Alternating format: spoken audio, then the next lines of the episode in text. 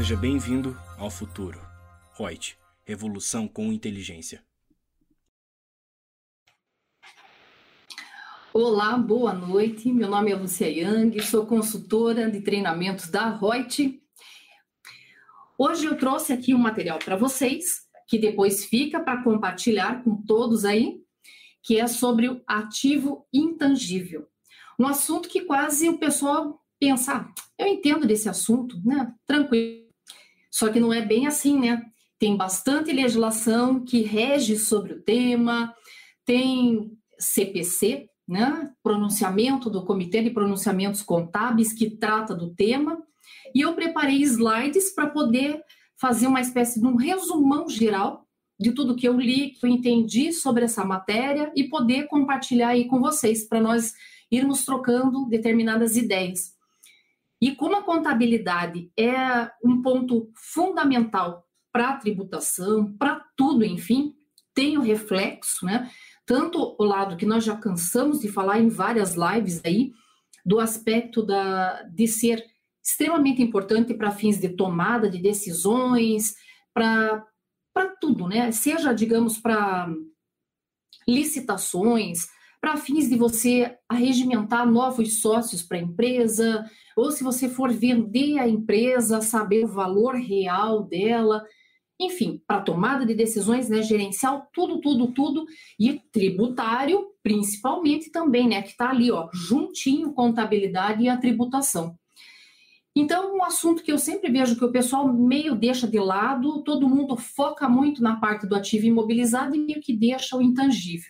Falei, pois eu vou pegar esse CPC aqui e vou trazer esse tema para poder conversar um pouquinho com vocês, para que isso fique registrado e vocês tenham lá depois em mãos os slides para poder acompanhar, trocar ideia com os amigos, debater sobre esse tema, né? Porque eu não sou a dona da área aqui, só estudei um pouco do tema e vamos bater um papo aqui sobre esse assunto. E que é muito legal. E que também não temos como encerrar o assunto hoje, né? Porque o tempo é curto, mas pelo menos para ter uma visão geral aí do que está correndo em relação a esse tema. Então, ativo intangível. O que, que nós temos de fundamento legal, né? Que eu já disse para vocês, tem bastante base legal que trata do tema. Então, eu selecionei aqui o que nós temos de recente que trata do tema. Nós temos pronunciamento técnico CPC número 04R1. Esse R1 significa que já foi feita uma revisão em cima do texto original. Tem NBCTG, Norma Brasileira Contábil Técnica Geral, número 4R4. Foi feito já, foram feitas quatro revisões a NBC, revisão 1 de 2018, daí deliberações da CVM, a 644 de 2010, a 788 de 2017, a 802 de 2018 e a 836 de 2019. Então, isso tudo nós temos, além disso aqui, ainda a previsão dentro da lei das sociedades anônimas, né, da lei das SAs, Lei 6.404 de 76, com redação dada, né, com atualizações vindo na sequência. Então vamos conceituar o que, que é esse ativo intangível.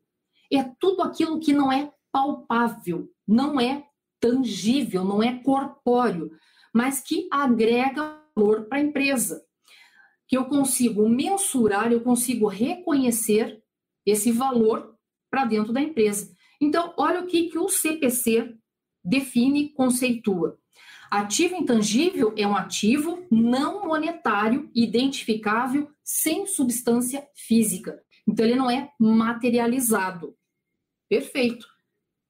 Ok, diante disso aqui, ainda nessa conceituação, o CPC vai um pouquinho mais aprofundado e diz: um ativo satisfaz o critério de identificação para registro, né, em termos de definição, seria um ativo intangível quando duas condições. Primeiro, quando ele for separável, ou seja, olha isso como é importante, for separável, quando puder ser separado da entidade e vendido, transferido, licenciado, alugado ou trocado individualmente ou junto com um contrato, ativo ou passivo relacionado, independentemente da intenção de uso pela entidade, ou resultar de direitos contratuais ou outros direitos legais, independentemente de direitos serem transferíveis ou separáveis da entidade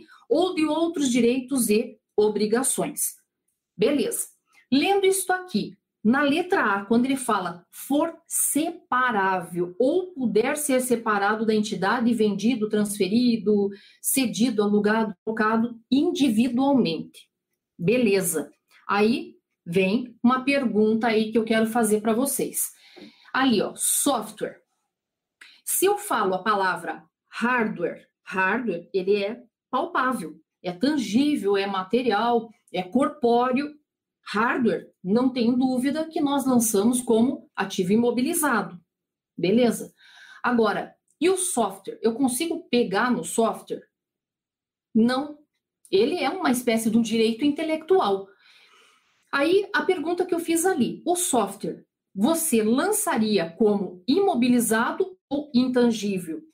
E até coloquei ali, ó, a maioria das pessoas responderia: hardware eu lanço no imobilizado, o software eu vou lançar no intangível, o hardware, como está no imobilizado, eu vou fazer a depreciação, o, o hardware, né? E o software, como está no intangível, eu vou fazer a amortização. E olha a perguntinha que eu fiz logo embaixo ali: será mesmo? Eu posso bater o martelo e dizer todo software é um intangível? Isso é verdadeiro ou falso? O que, que vocês acham? Já deu os minutinhos. Vamos ver ali. Olha a resposta. Um software de uma máquina ferramenta controlada por computador que não funciona sem este software específico é parte integrante do referido equipamento, devendo ser tratado como ativo imobilizado. Então, se eu não consigo dissociar o hardware do software, aquela máquina não funciona sem esse software ali, ele está embutido, não consigo segregar e vender em separado isso daí, como se fosse uma espécie de um sistema operacional, uma coisa assim. É tudo uma coisa unicada, é tudo imobilizado e eu passo a fazer a depreciação. No entanto, se eu consigo fazer uma alienação desse software, se eu consigo fazer uma cessão de direito de uso desse software, uma permuta, enfim, posso dissociar, aí ele passa a ser um intangível. Então, tudo dentro da contabilidade. O que, que mais a gente vê? Quando você faz uma pergunta, a resposta primeiro é depende. É altamente subjetivo. Depende muito do tipo, do, do que, que você está usando. É, cada pergunta que te faz, você tem que responder com outras perguntas para você saber para qual caminho você vai dire, direcionar e fazer o lançamento correto na contabilidade. Então, olha o que, que ainda o CPC diz. O mesmo se aplica ao sistema operacional de um computador. Quando o software não é parte integrante do respectivo hardware, ele deve ser tratado como um ativo intangível. Então, se eu disser que aquele hardware tem um software que ele está intrinsecamente ligado, é tudo imobilizado. Se eu conseguir segregar hardware de software, hardware vai para o imobilizado e software vai para intangível. Ah, Lúcia, isso não é relevante. É relevante sim, gente, porque isso está dentro das normas contábeis. Isso que eu estou comentando é o mesmo critério que eu vejo, às vezes, as pessoas, quando eu comento em curso alguma coisa, e o pessoal diz, ai, Lúcia, mas quem que faz isso? Não é quem faz. Está na legislação. Se um dia você for cobrado, você pode ser cobrado e responder porque não está fazendo da forma correta. É o caso, por exemplo, eu tenho o terreno e tem uma edificação em cima. Eu lanço tudo uma coisa só? Não. A legislação já diz, eu tenho que segregar o que é terreno, é uma coisa, e a edificação é outra. Até porque um tem a depreciação e o outro não vai ter. Então, são critérios, mas eu nunca fiz essa divisão. Pois então, então você teria que ter uma espécie de um laudo, um parecer de alguém dizendo quanto que vale só o terreno, quanto que vale a edificação e registrar contabilmente de uma forma separada. Até mesmo, digamos, vai que eu compre aquele imóvel como um todo, o terreno com a edificação, só que com a condição de que eu tenho que derrubar essa edificação para construir outra coisa em cima. Então, tem previsão legal para todas essas questões nossas do dia a dia.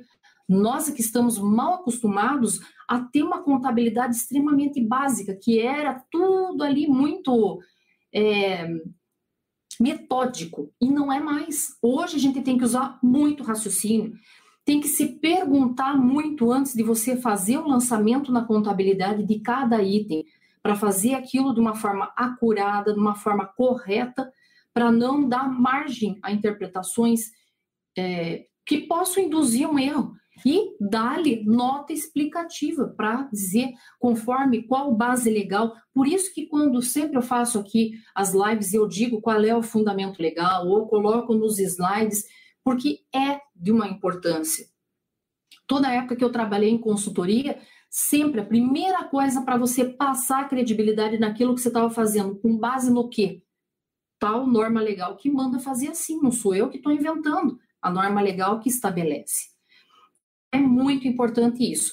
Quantos por cento fazem? Isso não importa, gente. Se é um só um pouquinho lá da, dos contribuintes que faz isso, dos contadores que faz, azar de quem está fazendo errado, gente. Né? Não é porque a maioria faz errado que eu vou correr junto. Eu tenho que fazer o correto.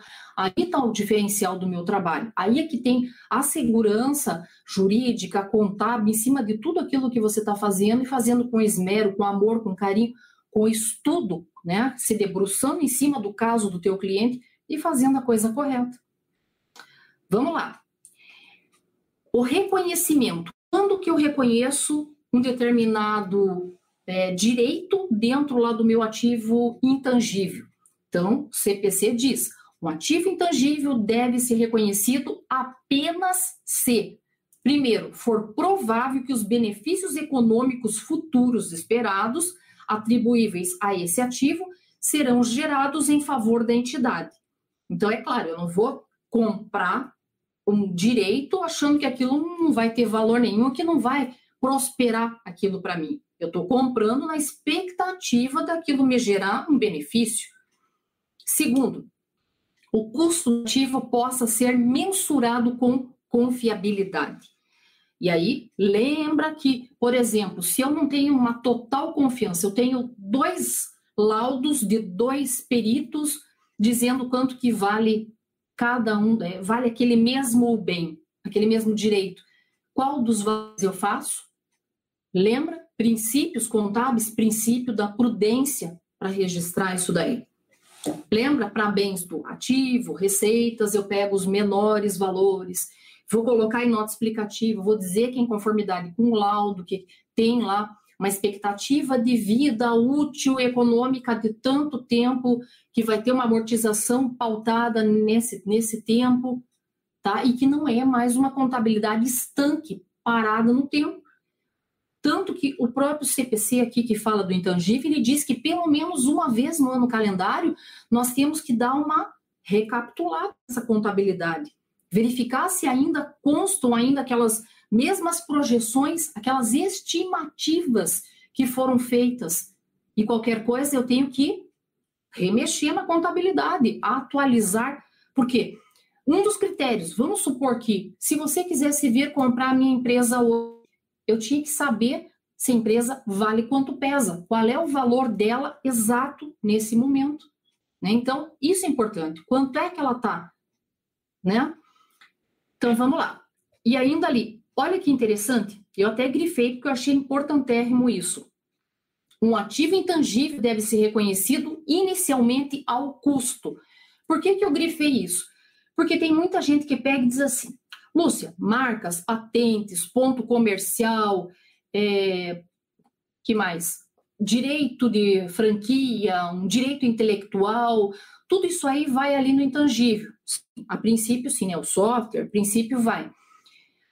Aí, mas só que a minha marca está valendo muito mais. Não é isso, gente. É pelo valor de comprar. A gente vai ver aqui dentro de todo esse texto que aquele valor todo que eu criei internamente Vocês vão ver como é totalmente diferente. E às vezes as pessoas dizem assim, esses tempos eu respondendo um e-mail, e o rapaz falou assim, Lúcia, mas eu gastei é, um tiquinho só para construir lá aquela marca, ou para uma invenção, né, tal, tal, tal. Mas como é que daí eu vou registrar só por aquele pelo valorzinho de registro? Está valendo muito mais.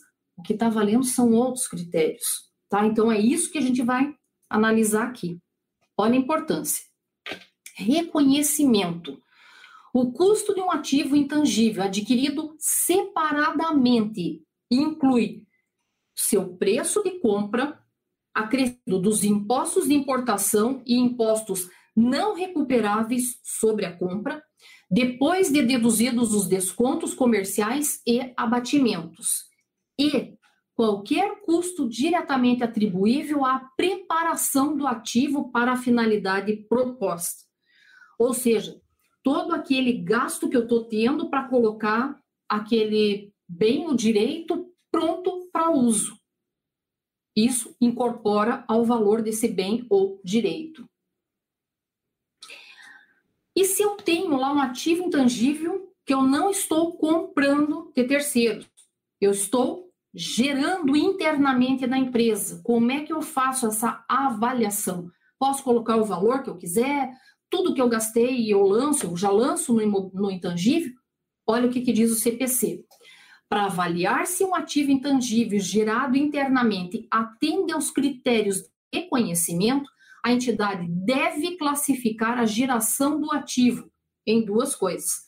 Primeiro, ele vai ter que dizer: esse, é, esses gastos todos que você está tendo ali, ele está na fase de pesquisa e ou está na fase de desenvolvimento.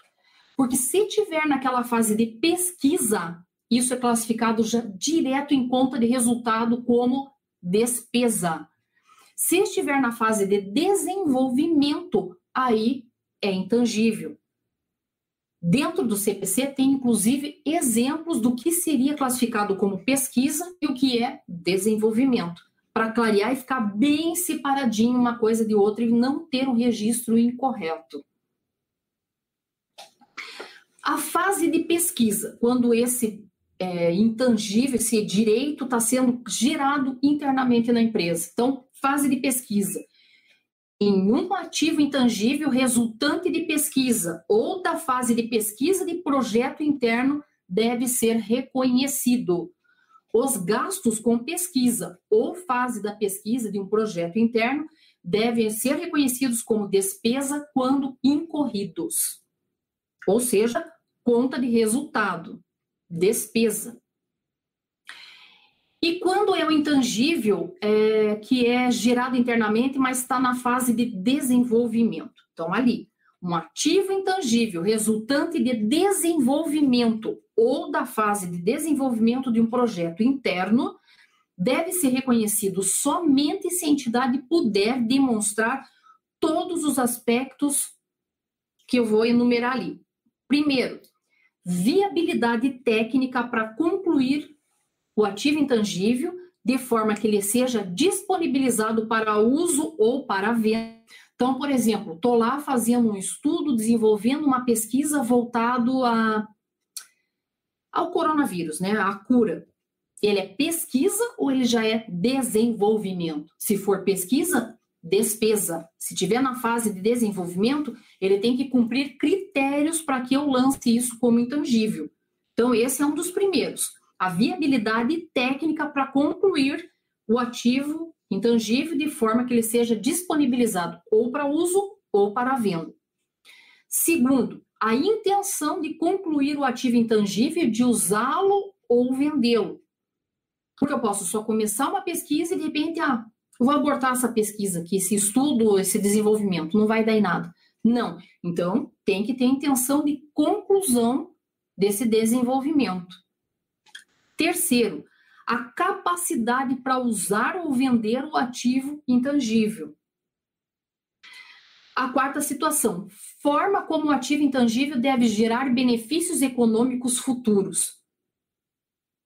O outro ainda, disponibilidade de recursos técnicos, financeiros e outros recursos adequados para concluir seu desenvolvimento e usar ou vender o ativo intangível, e a capacidade de mensurar com confiabilidade os gastos atribuíveis ao ativo intangível durante o seu desenvolvimento. Então, olha como é uma caracter... como são características totalmente subjetivas.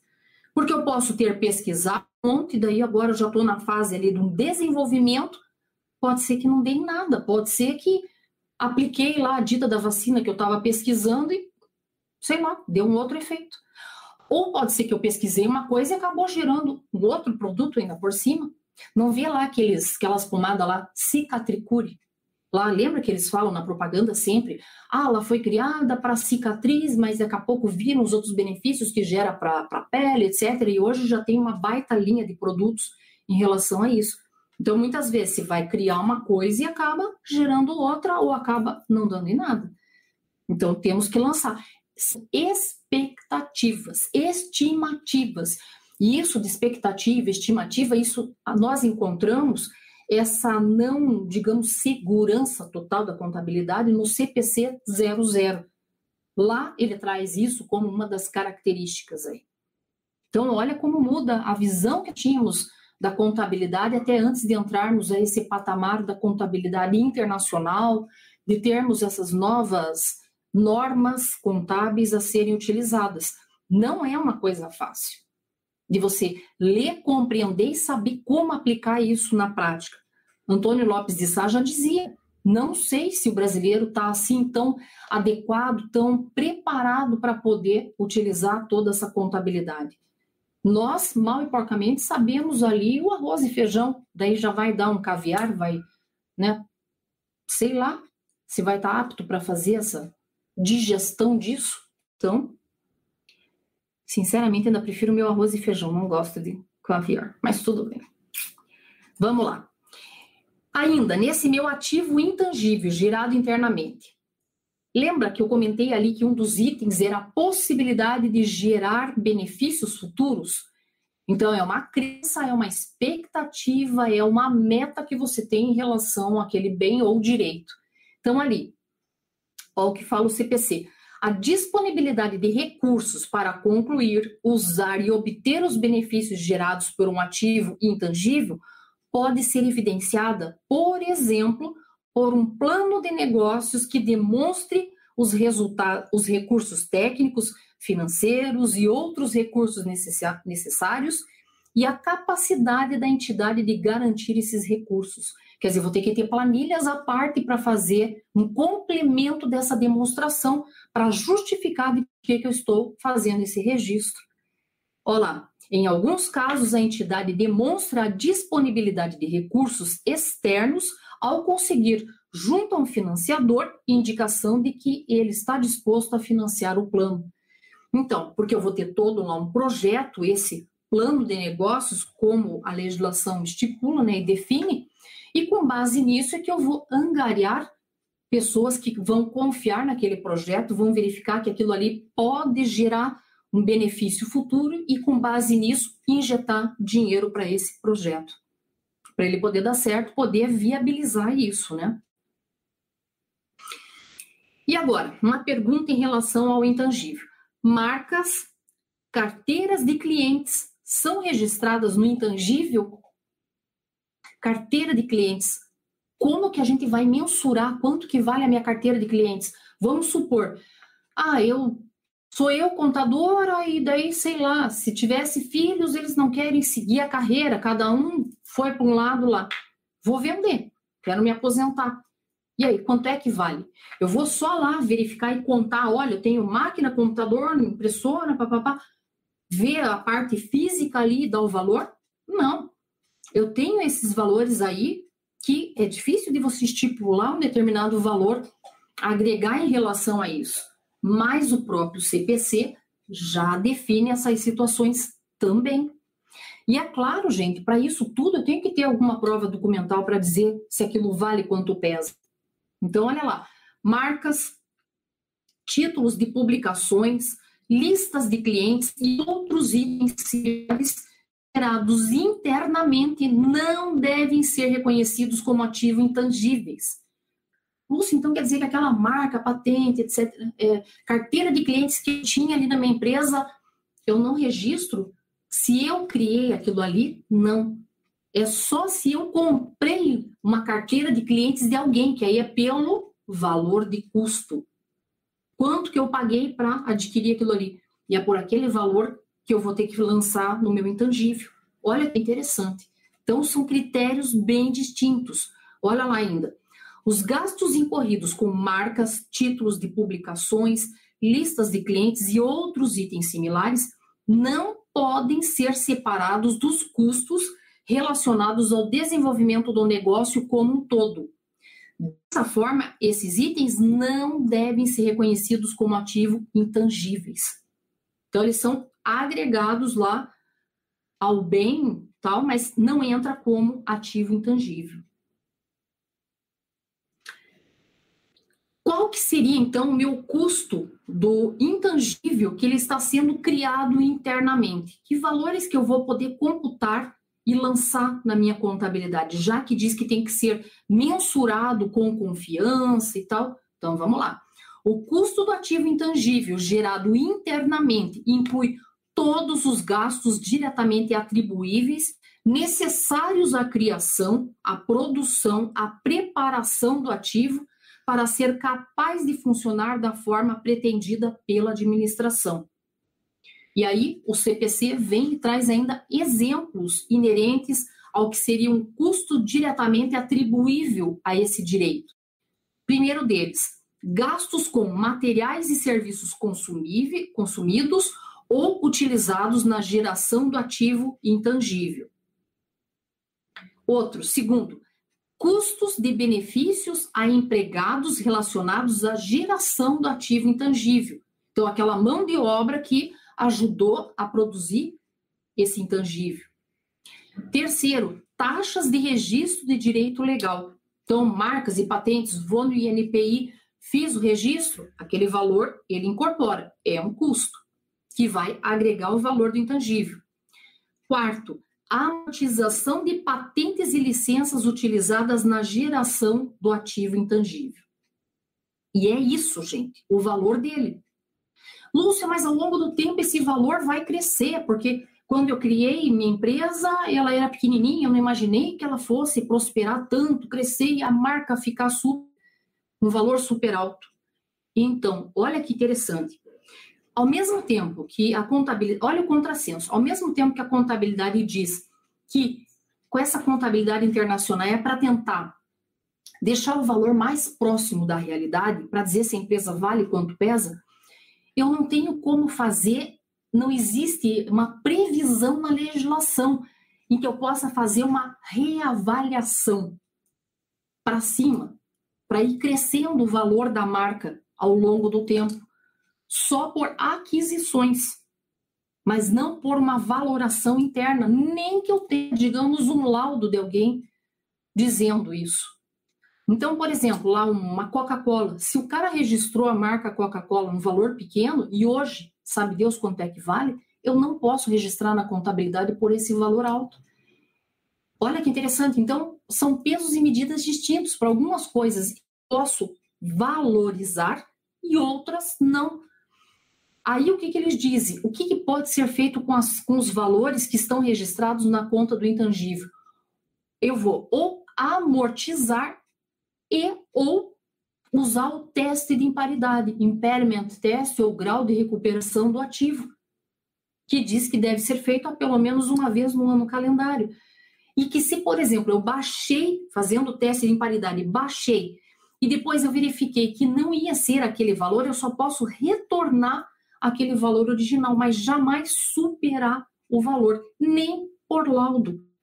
E veja, olha que interessante, porque daí, se por exemplo, eu registrei lá a minha marca pelo valor lá das taxas de registro, enfim, todos aqueles custos permitidos pela lei contábil, registrei e ficou um valor pequeno. Mas de repente começou a prosperar a minha empresa e a marca cresceu, o valor dela cresceu no mercado. Só que contabilmente ela está pequena. Se alguém vem e diz, Lúcia, eu quero comprar essa tua empresa e vai comprar a marca e tudo, etc., eu vou ter que apurar o ganho de capital, que muito provavelmente vai ser estrondoso. Se eu estou, digamos, é, num lucro real, eu posso optar por fazer a amortização, a depreciação, eu não sou obrigada, a legislação permite isso. Se eu sou um simples nacional, é obrigatório, está dentro da lei do simples nacional. E se eu sou um, lucro presumido, não tem previsão legal no, no lucro presumido. Mas a Receita Federal tem entendido que sim, que se torna obrigatório. É interpretação da Receita Federal, sem embasamento legal específico que diga isso claramente. Vamos lá. Quais são os gastos dentro do ativo intangível? Quais são os gastos que eu devo reconhecer daí como despesa e não como intangível? Então, primeiro, gastos com atividades pré-operacionais destinadas a constituir a empresa, ou seja, custos de início das operações, que lá antigamente nós lançávamos como ativo diferido. Esquece que não existe isso já há muito tempo. Exceto se estiverem incluídos no custo de um item do ativo imobilizado. Tá? Segundo, gastos com treinamento. Ah, mas eu estou treinando o pessoal para poder trabalhar naquela máquina, naquele equipamento. Isso é despesa. O custo não é intangível. Outro, gastos com publicidade e atividades promocionais, incluindo envio de catálogos. É gasto. E gastos com remanejamento ou reorganização, total ou parcial da entidade. Por exemplo, tá lá o bem para colocar já, ele está apto para uso, tudo bonitinho, já começou a contar ali a depreciação, a amortização, dependendo do bem ou direito. Mas se de repente eu tirar dessa empresa e colocar numa outra localidade, isso não entra, esse gasto que eu estou tendo né, com isso, não entra dentro do intangível, já vai direto para a conta de resultado. Ok? Temos ainda aqui ativo intangível. Eu vou amortizar ou não? Então, contabilmente, vamos esquecer hoje é contábil. A contabilidade de um ativo intangível vai se basear na sua vida útil. E aí nós temos que dois caminhos aqui serem segregados. Primeiro, olha o que, que diz o CPC. Ele fala: um ativo intangível com uma vida útil definida deve ser amortizado, enquanto que um ativo intangível com vida útil indefinida não deve ser amortizado. Então, e eu tenho que colocar isso em nota explicativa, porque eu vou ter vários itens ali dentro do meu intangível, e aí pode se perguntar, escutem, mas por que, que se amortizou desse, não amortizou desse outro? Em nota explicativa que eu vou ter que dizer, ó, porque esse aqui tem vida útil definida, eu amortizei. Não amortizei esse outro porque não tem uma vida útil definida para ele. É indefinido ele não tem, digamos, uma possibilidade de esgotar aquele recurso. Por isso, né, é em aberto, não faço a amortização. Olha que interessante isso. Então, tem que colocar. E onde é que eu vou justificar que por que, que eu estou dando procedimentos distintos para determinados itens que estão no mesmo grupo de contas? Nota explicativa. Para qualquer regime tributário, para qualquer porte de empresa. Nota explicativa é o tudo, como complemento das peças contábeis. Ainda, tá, Lúcia, vamos supor lá que eu tenha minha vida útil definida e, portanto, vou fazer a amortização desse intangível. Quais são os métodos que eu posso utilizar para isso? E aí vem o CPC e diz: podem ser utilizados vários métodos de amortização para apropriar de uma forma sistemática o valor amortizado, amortizável de um ativo ao longo da sua vida útil. Tais métodos incluem o método linear, que também é conhecido como método de linha reta, linear ou linha reta, que eu vou usar o mesmo percentual ano a ano, método, método dos saldos decrescentes e o método das unidades produzidas. Mesmos critérios que a gente tem lá para depreciação, nós temos aqui para amortização. A única coisa ainda, utilizei um método, tem que ser aquele método para o ano calendário inteiro.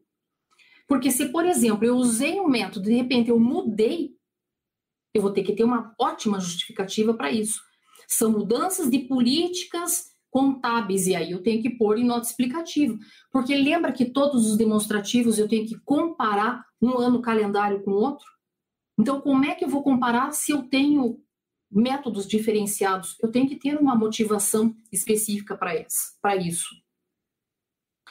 Ainda, lembra que eu falei numa revisão que deve ser feita pelo menos uma vez no ano. Então, o CPC diz que o período e o método de amortização desse ativo intangível com vida útil definida deve ser revisados pelo menos ao final de cada ano calendário. Pelo menos. E vê que ele fala a palavra devem. Dever é obrigação. Caso a vida útil prevista no ativo seja diferente das estimativas anteriores, o prazo de amortização deve ser devidamente alterado. E não basta só alterar. De novo, eu tenho que pôr lá em nota explicativa de por que, que houve essa alteração. Por que, que eu tinha estimado que o bem ia durar tanto e no fim ele vai ser mais ou então vai ser menos? Nas condições normais de uso, eu tinha previsto, estimado tal valor. Por que, que mudou? Então, tem que ter essa motivação, certo? E se, por exemplo, eu tenho esse ativo intangível, mas ele tem uma vida útil indefinida. Olha o que, que diz. Ativo intangível com vida útil indefinida não deve ser amortizado. Então, ressalte-se isso. De acordo com o pronunciamento técnico CPC 01, que fala naquela no teste de imparidade, né, do grau de recuperação lá dos ativos, a entidade deve testar a perda do valor dos ativos intangíveis com útil é, indefinida, comparando o seu valor recuperável com o seu valor contábil, anualmente e sempre que existam indícios de que o ativo intangível pode ter perdido o valor. Eu posso ter marca, só que daí uma vida útil, tá, uma vida útil definida. Por exemplo, de uma marca, Coca-Cola, como que eu vou saber quanto tempo vai durar isso, essa marca? Indefinida, gente. Não tem. Tá, então eu não iria amortizar. Tudo bem. Aí, nesse sentido, mas eu não poderia, digamos, fazer o teste de recuperabilidade? Deveria. Não teve alguns momentos aí em que a Coca-Cola passou lá que tinha, por exemplo, rabo de rato lá dentro, né, da Coca, não sei o que, tinha uns negócios lá, enfim, isso não deu, digamos, uma queda de venda, perdeu um pouco da credibilidade, ações em bolsa, enfim. Isso é, uma, é um desmerecimento daquele valor, é, uma, é um desgaste sofrido. Então, isso eu tenho que reconsiderar aqui dentro do valor recuperável. Tenho que fazer, aplicar o teste de imparidade. Por quê? Que foi um valor que teve um indício e relevante para isso. Só que veja, olha como é interessante. O que é relevante para um pode não ser para outro. E aí eu poderia até justificar nas notas explicativas que eu não fiz esse teste porque eu não achei que aquilo era relevante. Prove que aquilo é relevante para mim. Mil reais para um é relevante, dependendo do porte da outra empresa, aquilo não faz nem conta. Né?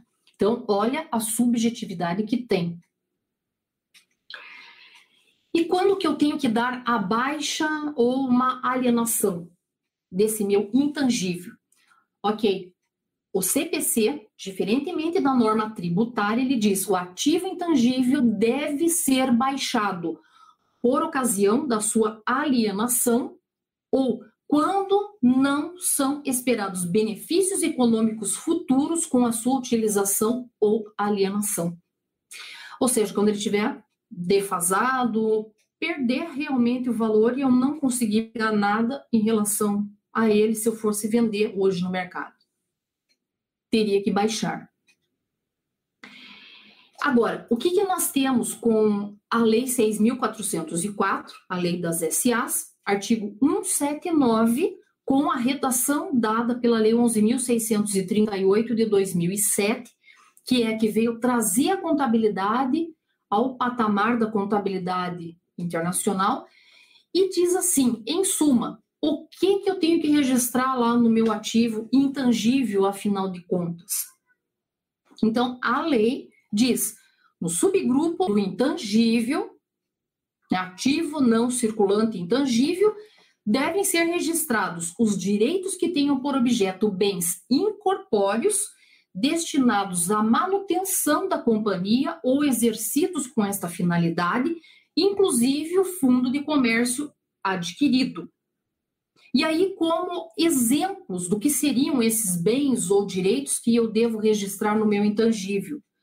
Claro, observando todos esses critérios que eu comentei até agora, mas seriam marcas, patentes, um direito de concessão, um direito de exploração, direito de franquia, direitos autorais, gastos com desenvolvimento de novos produtos, ágil pago por uma expectativa de resultados futuros, que seria o chamado fundo de comércio, entre outros. Tá? Com critérios para fazer o registro. O software, né, dependendo do caso, entraria aqui também. E o ponto comercial? Porque eu consigo pegar o ponto comercial, não é o imóvel, é o ponto. Né? Então, eu estou alugando o ponto comercial.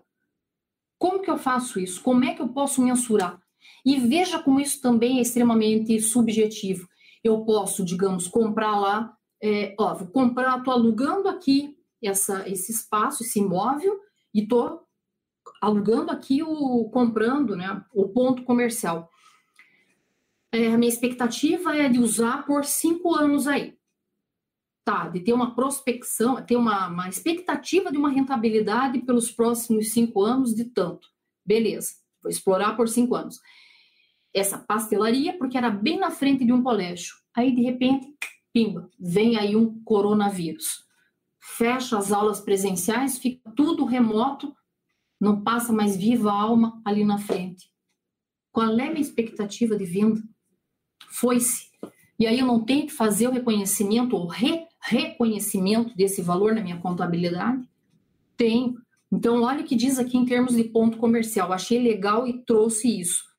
Ó, nas locações comerciais, é muito comum o locatário pagar ao locador uma importância por ocasião da renovação do contrato de locação denominada na prática luvas, ou um valor pela cessão da locação comercial denominada de ponto comercial.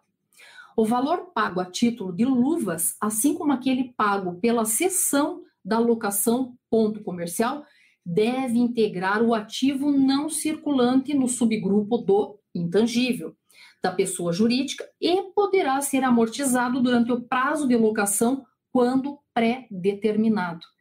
E, gente, falando nisso aqui, eu também, lendo né, sobre esse tema e tudo, eu vi, só que eu não quis trazer porque ele é, ia fugir mais ou menos, ele ia abrir um leque muito grande para a gente discutir, mas ele pegaria a contabilidade até mesmo da parte de jogador de futebol, do passe, da cessão de direito, né, de, de uso do passe, de poder alugar, emprestar, vender o jogador, dos direitos de imagem, de né, aquela publicidade, tudo feito é, direito de arena, todas aquelas coisas. A gente ainda vai fazer uma live para falar especificamente disso, que é muito show, é muito legal. Contabilidade é uma coisa muito bacana, gente. Eu amo de paixão e espero poder estar tá desenvolvendo esse amor por essa ciência aí no coração de vocês, porque é muito legal.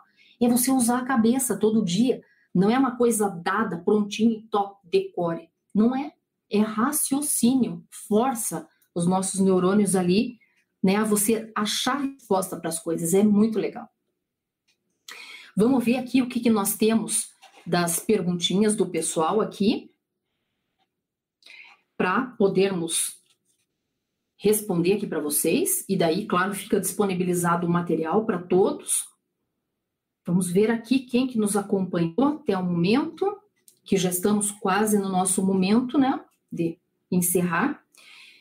MG Leone, Boa noite. Tiago de Moura, boa noite. Adesa Santos, boa noite. O Tiago fala como é bom estudar, estudar NBCs. E é verdade, né, Tiago? Nós estamos muito carentes disso aí. Acho que só quando a gente se desafia e diz: olha, vamos falar de tal assunto, que aí você se empenha de estudar com mais afinco. Porque eu digo, gente, que nem dessa do desse CPC que fala só do intangível, só um CPC aqui, porque tem outras coisas para a gente falar. No mínimo ali ele tinha 38 páginas.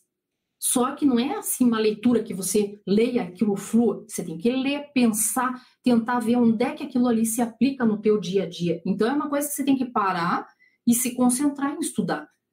Quantos CPCs nós temos? Vários, né? E quanta coisa a gente vai poder aprender juntos aqui, né? Está sendo muito dinâmico. O Tiago ainda diz: ainda a NBC TG 1000 aborda na seção 18 ativo intangível, exceto ágil por expectativa de rentabilidade futura, goodwill. Beleza? Fala mesmo. É uma outra, que hoje eu centrei nesse, porque se a gente for falar, ele abre mil vertentes para nós tratarmos, né? O Alexandre Cavalcante está aqui conosco, Maico Viana, o Micail Figo Figueiredo, o professor Newton Fá. Professor, eu não não esqueci do senhor. Eu sei que o senhor me mandou um artigo, pediu para eu dar uma lida e dar uma opinião. É que eu não tive tempo porque está super corrido, mas eu vou ler e eu lhe dou um retorno. E ele fala aqui, ó, precisa separar software para uso de software para ser vendido ou alugado. Exatamente. Eu estou produzindo para comercializar, eu estou é, fazendo sob encomenda, eu, né, software de prateleira que eu vou comercializar, eu estou produzindo sob encomenda para alguém, eu estou produzindo para eu, né, para minha empresa utilizar aqui, tudo isso. Por isso que a gente tem que fazer a pergunta, né? Para que, que você vai usar e qual é a finalidade disso, para saber como é que registra corretamente. Se software para uso será imobilizado, se ele estiver integrado junto com a máquina, né, professor? Se a empresa produz software para vender, alugar, não é imobilizado. Exato professor Newton ainda fala sobre prédio, a escritura quase sempre separa terreno da edificação, assim é possível registrar em separado.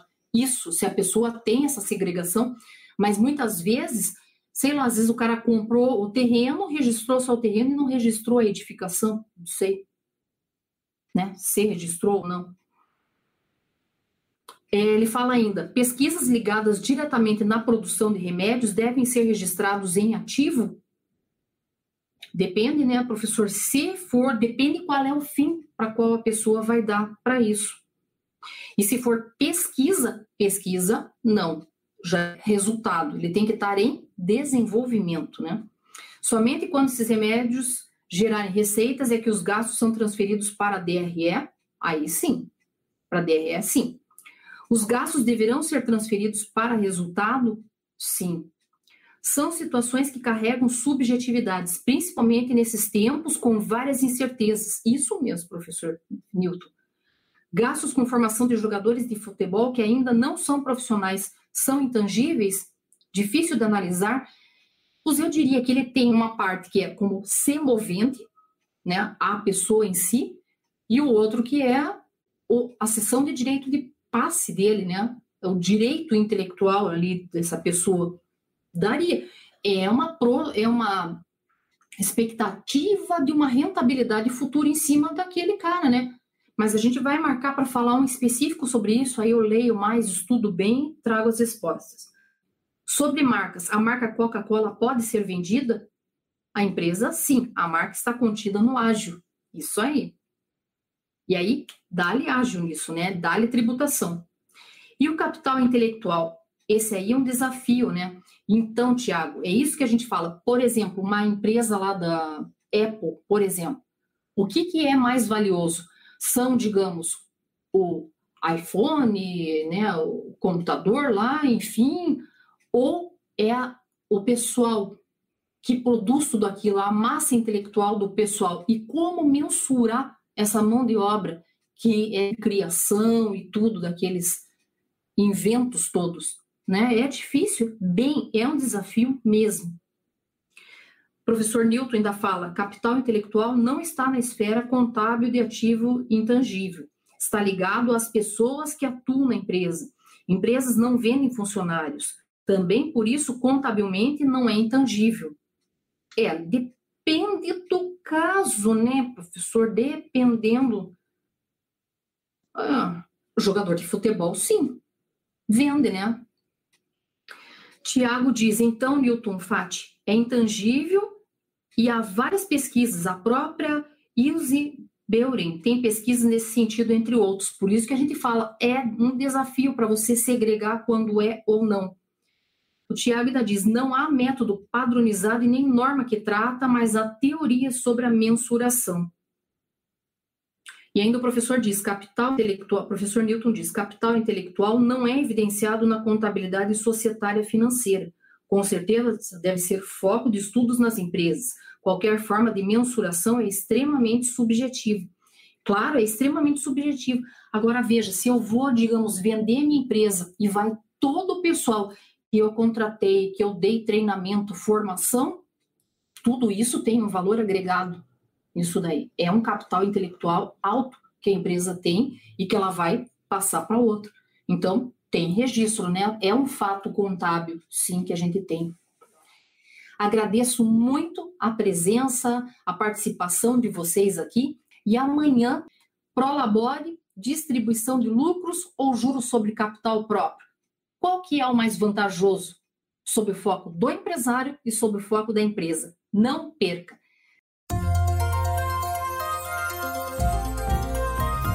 Gostou do nosso podcast? Acesse youtube.com/barra aí e assista a versão em vídeo. Deixe seu like, compartilhe com seus amigos e se inscreva no nosso canal. E não se esqueça de ativar as notificações para acompanhar nossos conteúdos semanais. Aproveite! Até mais!